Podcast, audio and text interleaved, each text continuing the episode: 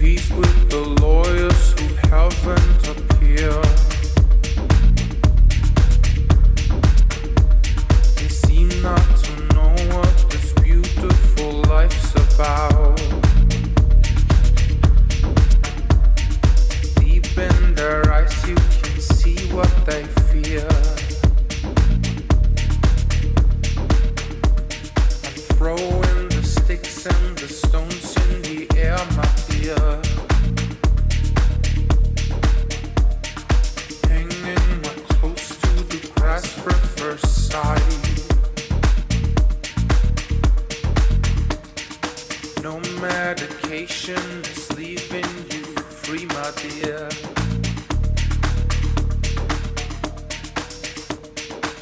Bender, you see